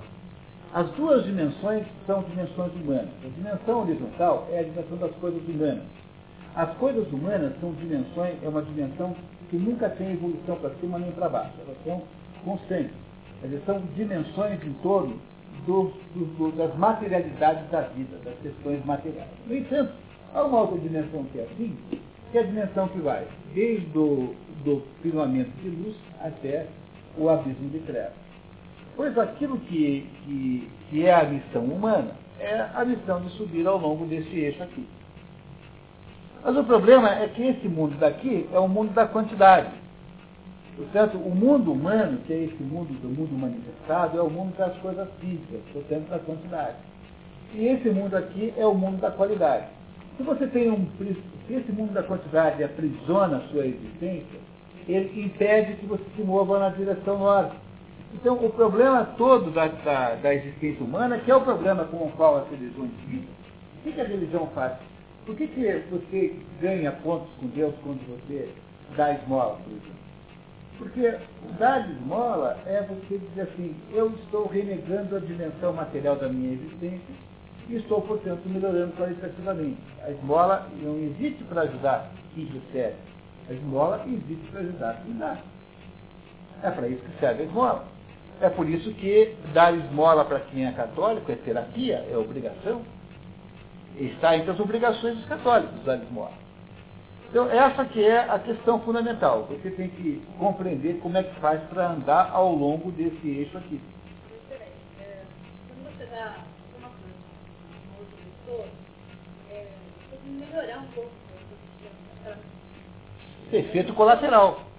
Esse efeito colateral, você compreende? Que não, não existe rigorosamente uma coisa chamada altruísmo. Não é possível, logicamente, ser altruísmo. Porque você não pode fazer alguma coisa boa para alguém que não corresponda a um bem exato e precisamente do mesmo tamanho para você. Do mesmo modo que você não pode fazer nada mal para alguém que não corresponda a um mal exatamente do mesmo tamanho que para você. Se você fizer uma injustiça, você sofrerá tanto quanto outra pessoa. A não ser, é claro, que você tenha perdido a consciência moral. Aí não. Aí você já se transformou uma pessoa doente. Uma pessoa normal sofre quando faz um mal a uma outra pessoa, tanto quanto o mal que se faz a outra. Há uma autopunição em torno disso, chama-se consciência moral. Então, não há altruísmo, porque a, o princípio do altruísmo é a ideia de que você vai fazer um prejuízo para você para fazer um benefício para o outro. E, na verdade, o que você faz, na verdade, é produzir um benefício equivalente para você. O fato de que você melhorou a vida do outro é um fato esse de efeito colateral, mas não é esse o objetivo da, da, da, da, da esmola. A esmola é você fazer um exercício de parar de pensar no eixo horizontal e dar uma pequena evolução no eixo vertical. Esse é o sentido. É por isso que no catolicismo clássico existem entre as obrigações, obrigação do católico é da esmola. É obrigação do católico da esmola. Porque é só a, a doação para o outro que faz com que você esqueça um pouco a sua individualidade. Que é o assunto que ele está tratando aqui, muito por cima, porque nós não temos tempo de pensar muito nisso. Mas o que acontece, basicamente, é que toda religião diz para você fazer isso. Quer dizer, toda religião diz para você escapar da, da, da, da, da, dessa, dessa, como é que se diz? É, mas, mas é mais do que isso, né? Você tem que escapar do quê? Das ilusões do reino da quantidade. Então, o, o, o, o, catolicismo é todo assim, o budismo é todo assim, tudo é assim, não tem religião que não seja isso.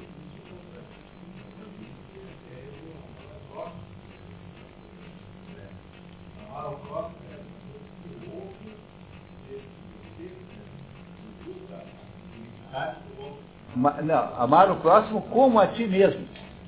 Não mais nem menos. Depende, você pode não se amar muito também. Tem gente que não se ama nem um pouco. A ideia é amar o próximo como a si mesmo.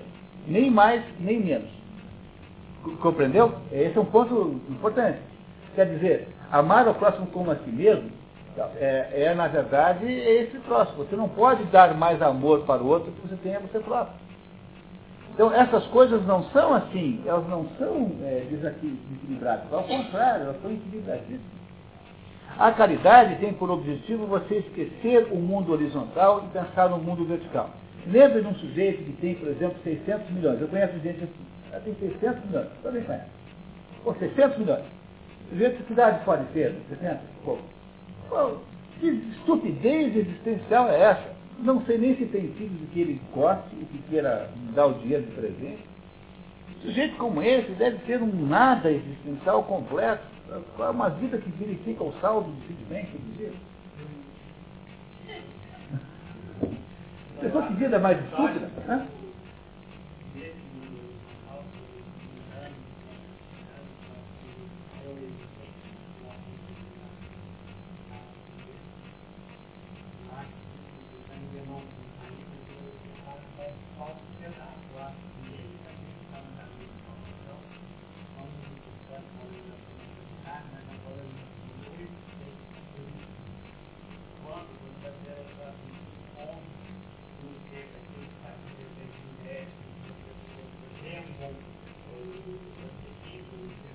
Não, mas esse é o eixo da qualidade. Você tem a sua realização, Não.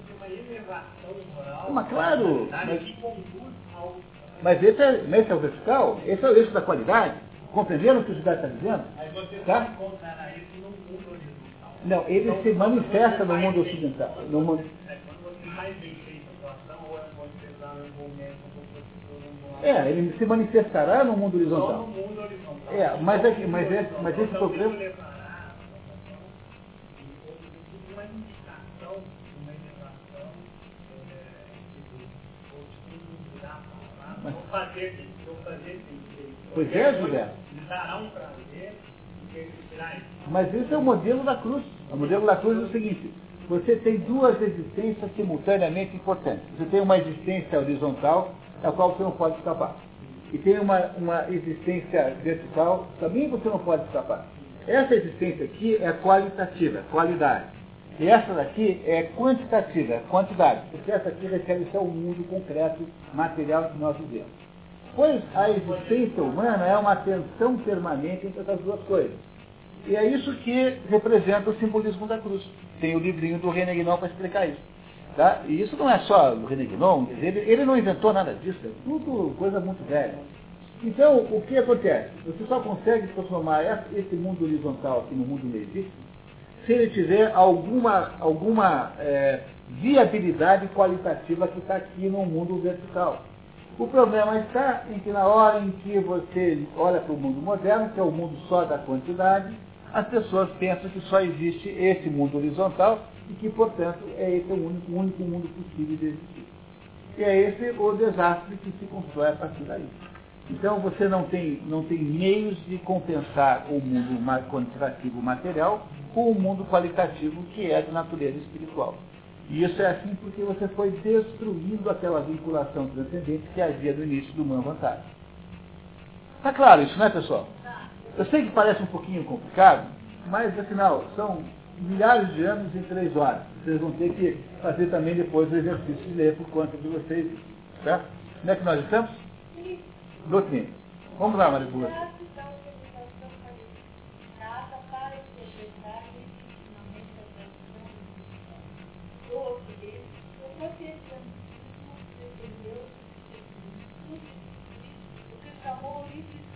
ou seja, a interpretação dedicada ao árbitro de cada um, mesmo de ignorância e competência, e fundada justamente sobre o exercício da razão humana. Era, portanto, domínio religioso, o árbitro do que ia ser o racionalismo. Era a porta aberta a todos os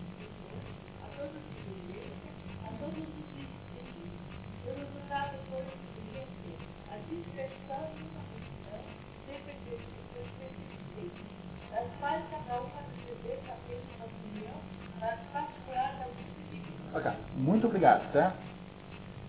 Roxana. Nada me encontra já no lugar onde seria normalmente Os homens já não se conhecem nenhuma autoridade executiva na ordem espiritual nenhum poder legítimo na ordem temporal. Os profanos permitem discutir as coisas sagradas, contestar-lhe esse caráter até a própria existência. O interior que julga o superior. A ignorância que impõe limites à sabedoria. O erro que ultrapassa a verdade. O humano que se substitui ao divino. A terra que toma a dianteira aos céus. O indivíduo que se faz de todas as coisas e pretende ditar ao universo leis tiradas inteiramente da sua própria razão relativa e família. Ai de vós, cegos, diz-se no Evangelho. Hoje, efetivamente, se vê toda parte cegos com outros cegos e que, se não forem pedidos a tempo, os conduzirão totalmente ao abismo, onde cairão com ele. Isso tudo é profecia do. Né? No Kali Yuga, as, classes, as castas todas estão trocadas. Quer dizer, a confusão do mundo moderno, na hora que o Caetano Veloso vira filósofo e pode então movimentar é, multidões, isso só é uma coisa possível num contexto dele. Né? Na, hora em que, na hora em que você, por exemplo, o Brasil teve grandes filósofos lá, que é o Mário Ferreira dos Santos. Na hora em que ninguém tem a menor ideia de quem foi esse sujeito, né, é que, de fato, nós estamos achando que é Marilena Chauí, é filósofo. E aí, essa, essa destruição dos verdadeiros lugares é o sintoma do Kali. Diz, dizem os Vedas, né? Está tudo no Vedas, que no Kali tá, ficará importante tudo aquilo que antes era completamente inútil. Tudo aquilo que não tinha menor importância passou a ser muito importante, e o que é importante irá ser completamente desprezado. Isso é o Kali é, diz, dizem os Vedas. Ok? Vamos lá? O caos social. Todos ninguém Ocidental lugar que virtude, tem um erro da sua própria natureza. É o que diz que as casas não existem. A casa entendida pela cabeça institucional não é outra coisa que não a natureza individual, com todo o conjunto das aptidões especiais que ela comporta e que significou cada homem ao pedido dessa condação determinada. Olha, pessoal, para falar de caças, eu uma vez eu fui seis meses com caças. Então, é difícil falar tão rapidamente aqui, mas as caças têm um sentido ontológico. Vamos esquecer ainda, né?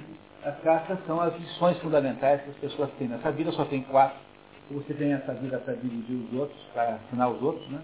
Ou você tem para proteger e organizar os outros, você tem essa vida para produzir a comida e o sustento material dos outros, você tem para ajudar esses três. Não há outra possibilidade. Então, no mundo do Kali Yuga, o que acontece? A cada pedaço, apenas para ser um pouquinho, só para levantar o problema, a cada uma dessas quatro grandes eras dentro de uma vantara corresponde o domínio de uma casa. E no momento que nós estamos, valem apenas os valores corporais, porque nós, nós estamos na casta, a casta mais baixa, que é a casta servil, é a casta do Kali Yuga. É por isso que nesse mundo de hoje só tem valor quem é esportista, quem tem um corpo bonito, quem, é, quem se dedica a vida inteira para produzir efeitos físicos. Essas são as pessoas que têm valor no mundo contemporâneo. Isso é apenas mais um sintoma da destruição do, do, do, do verdadeiro valor das castas, que não dá para a gente falar aqui. Eu vou ficar cinco dias falando só disso, tá? Nós vamos ter que deixar para um outro episódio a compreensão total disso aqui. Mas no livro do René Guénon, que vocês não têm, seguramente ali há grandes explicações. No fato, perspectiva É, isso aqui é um erro, sabe? Um erro comum no Brasil e em Portugal, é, a- a- usar perceber-se como perceber. Então, em português correto, é, tem que falar assim, nesse, fato, percebemos facilmente. A perceber-se em português significa equipar. Então, Eu vou amanhã escalar uma montanha, eu me aperceberei de uma mochila. Mas, o modo geral fala, é assim, errado no Brasil e em Portugal, a perceber-se não é a mesma coisa que perceber. Está tá errado, mas é um erro comum. Naturalmente, que não há muito nada que devemos cantar. E que é, isso, apenas um resultado muito natural na concepção democrática em virtude da qual o poder vem de baixo e apoia-se absolutamente sobre a maioria, o que tem necessariamente um corolário a exclusão de toda verdadeira competência, porque a competência é sempre uma superioridade puramente relativa e só pode ser o apanar de uma minoria. Depois, se substituir a democracia como governo do povo, em si mesmo, trata-se de uma verdadeira impossibilidade, uma coisa nem mesmo pode ser suficiente de fato, e não mais na nossa época em qualquer outra. Não nos devemos deixar enganar pelas palavras e contraditórias de que os mesmos homens possam ser simultaneamente governantes e governar. Isso para o significado do Evangelho o mesmo ser não pode ser em massa e em potência ao mesmo tempo o. É, essa história de que nunca ser governo do povo pelo povo é apenas uma. uma é, é para dizer, no, no, no, na melhor hipótese, é apenas uma figura de linguagem, na prática, na prática é uma bobagem. Isso nunca é assim, né?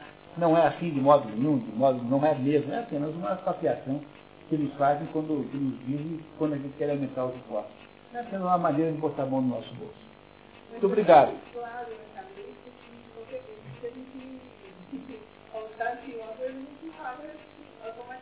É, quer dizer, que é para o nosso bem. Imagine se isso é verdade.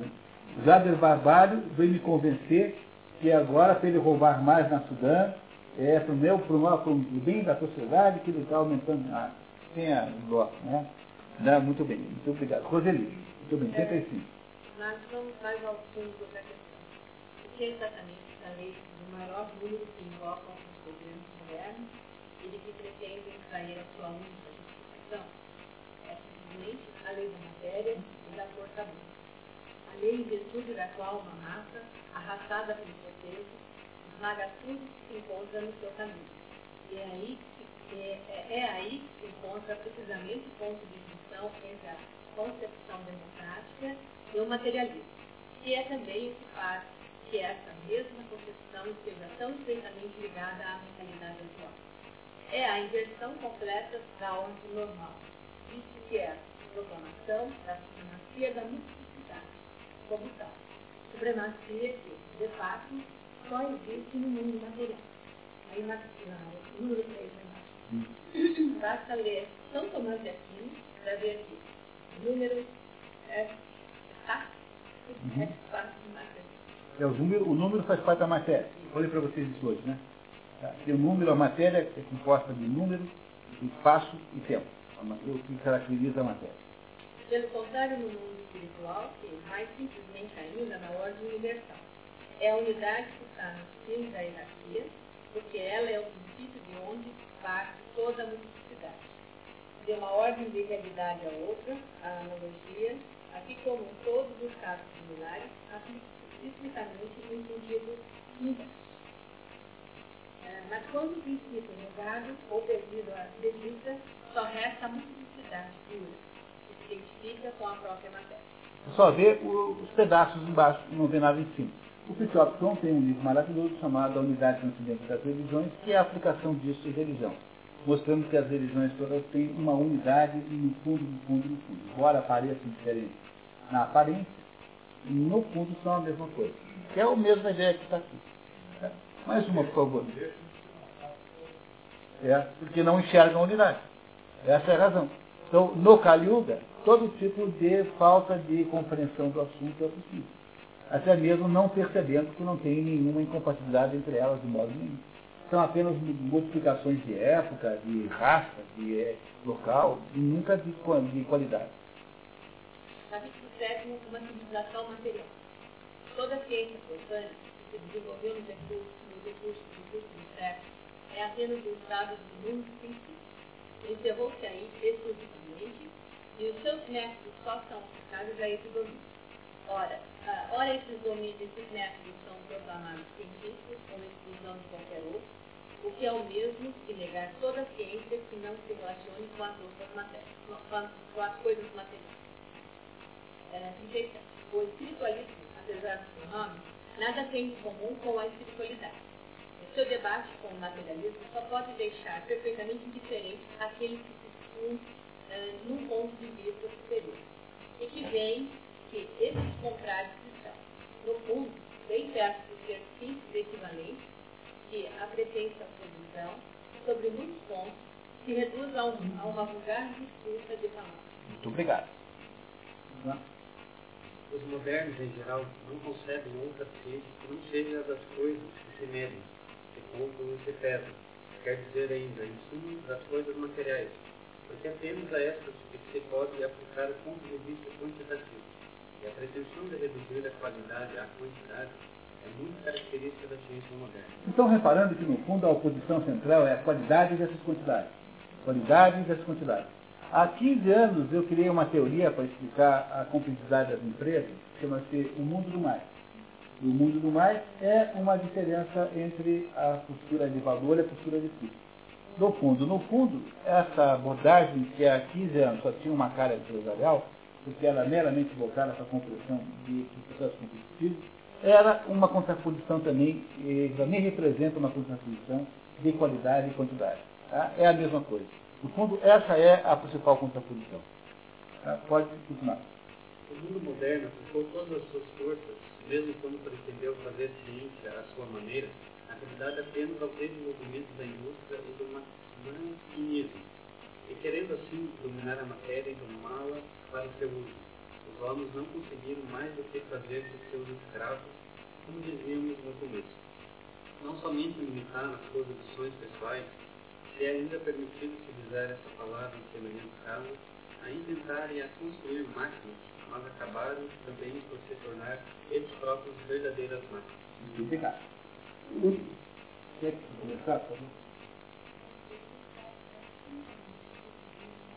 Então, então a, a, o, o, ato de contemplação cristão, por exemplo, aquele que faz o monte, não tem valor no mundo do Frei Beto, que acha o seguinte, em vez de ficar aí no vento, aí contemplando Deus, vamos fazer a comunidade eclesial de base, vamos fazer não sei o que do MFC, vamos montar aí uma briga qualquer para tirar uma bagunça, compreendendo que até mesmo a igreja foi capaz de se autodestruir na hora em que ela torna-se incapaz de perceber o valor da contemplação.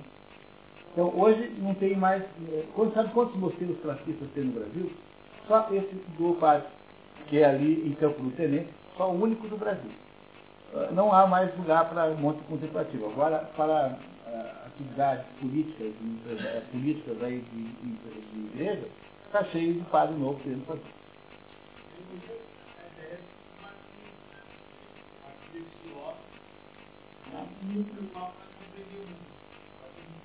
Em vez de contemplar Deus, vamos fazer o MSC. Vamos construir o MSC.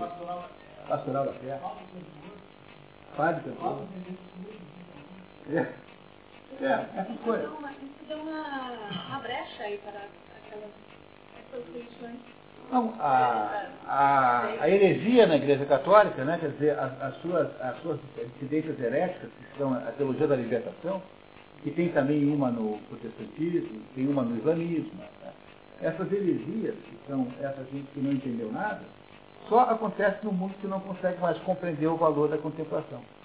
Então, o, não é mais atrativo para um jovem ser um sujeito contemplativo. Agora, ser um agente político do MST, quem é que inventou o MST? Foram os padres da pastoral da terra do Rio Grande do Sul. Inventaram esse negócio lá no Rio Grande do Sul, depois criaram na prática em Cascavel, em 1960 alguma coisa, né, José? Né? E a, a, o MFT é obra da Igreja Católica. De quê? De quem da Igreja Católica? Do pessoal da ação da Igreja Católica. Do pedaço que não é contemplativo, mas é, é de natureza atua, atuante. 鱼粉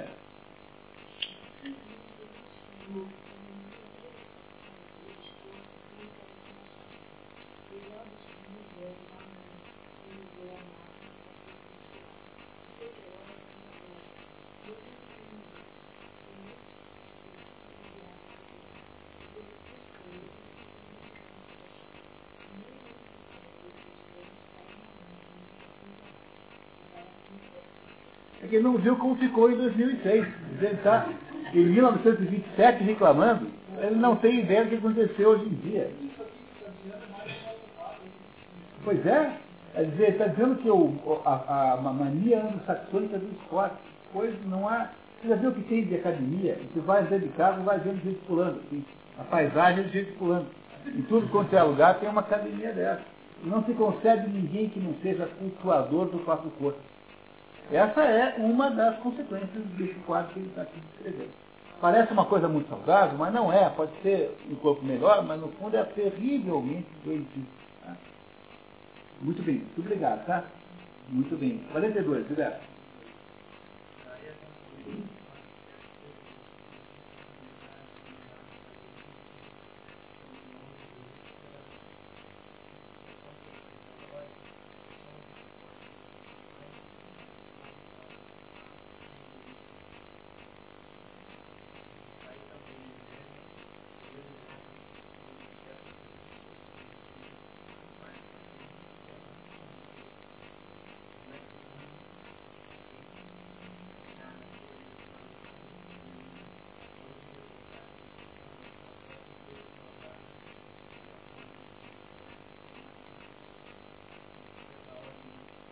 é, hoje em dia é completamente possível alguém matar alguém para roubar um tênis.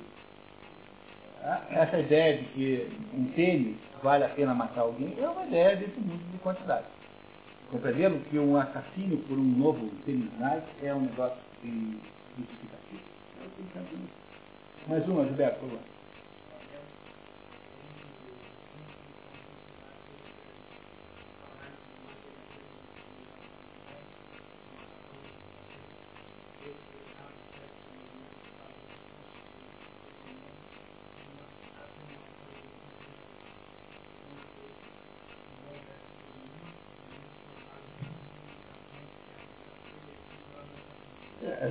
Você tem o telefone celular que compensa um pouco.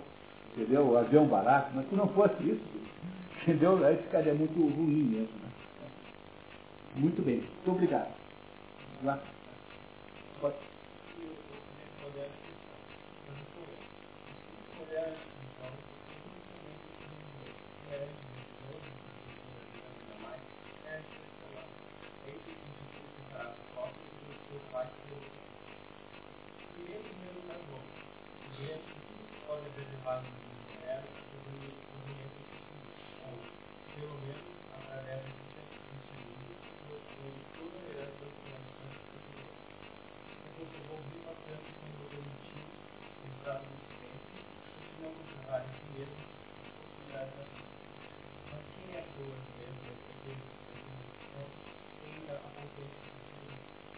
está reclamando de sexo. Imagina a hora que ele conversasse com o Frei Bosque e com o Padre Beto. Entendeu? O, o contrário, não sei. Dupla Beto Bosque. Entendeu? Aí sim é que ele ficaria em cabelo em pé. Tá? Muito obrigado.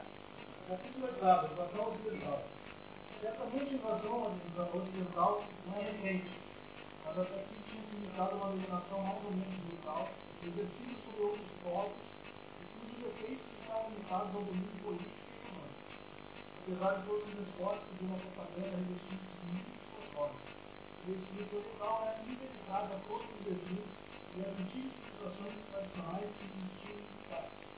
Hoje, pelo contrário, há orientais que estão mais ou menos completamente ocidentalizados e abandonaram a sua tradição para negar todas as aberrações do espírito moderno e esses elementos desviados. Graças ao ensino das universidades europeias e americanas, tornaram-se no seu próprio país causa de perturbação e agitação. Imagine 27 E agora então está é, completamente perdido. A única questão que se põe, que se põe a essa é ele terá que sofrer por causa do espírito moderno e não assim de passageiro especial. Ou será que o Ocidente vai arrastar na sua perna a humanidade? Pelo jeito vai. Né? Silvestre, obrigado. E esse era o projeto existencial do Reino Era ver se tinha um pedaço de gente eliminada, que podia fazer o que? a recuperação da tradição para produzir as condições para o novo modelo civil. Não é, não é mesmo. Tá? Não é o, Rumsfeld que está pensando. Tá? Está pensando em verdadeiros católicos, naquele momento. Né? Pensa em verdadeiros católicos, gente que conhece a tradição católica a fundo. Ele vai explicar o que. Ele não quer que todo mundo melhore, ele quer apenas que uma elite assuma o poder. Tá? Vamos lá. Muito bem. Católico, né? Católico significa isso. Então, isso é 27, imagina o que ele acharia do Beto Bosco. Diga, pai. Tá? Muito bem. Tá? Então, Roxane, rapidamente, por favor. Pois o anticristo é isso, parece que é verdade. Tá? Se você não tem a base tradicional do catolicismo, você irá comprar qualquer besteira. Por isso que o Chesterton dizia que quem não acredita em Deus não é que não acredita em nada, acredita em tudo. Tá? É uma das coisas mais inteligentes que o já falou. Você não acredita em Deus, não é que você não acredita em nada, você acredita em tudo. Em doentes, gnomos, qualquer coisa. Tá? O Chesterton, aquele muito engraçado, aliás, um inglês engraçadíssimo. Muito obrigado você. Tá? Muito obrigado. Carmen, quer terminar? Portanto, só no campo da, em que ele está falando, só vale a qualidade e não vale a quantidade. Pessoal, olha só. É, existe, uma, existe uma continuação desse livro, que é o livro chamado O Reino da Quantidade, da, da quantidade Final dos Tempos. Foi escrito depois, aí na biografia leram,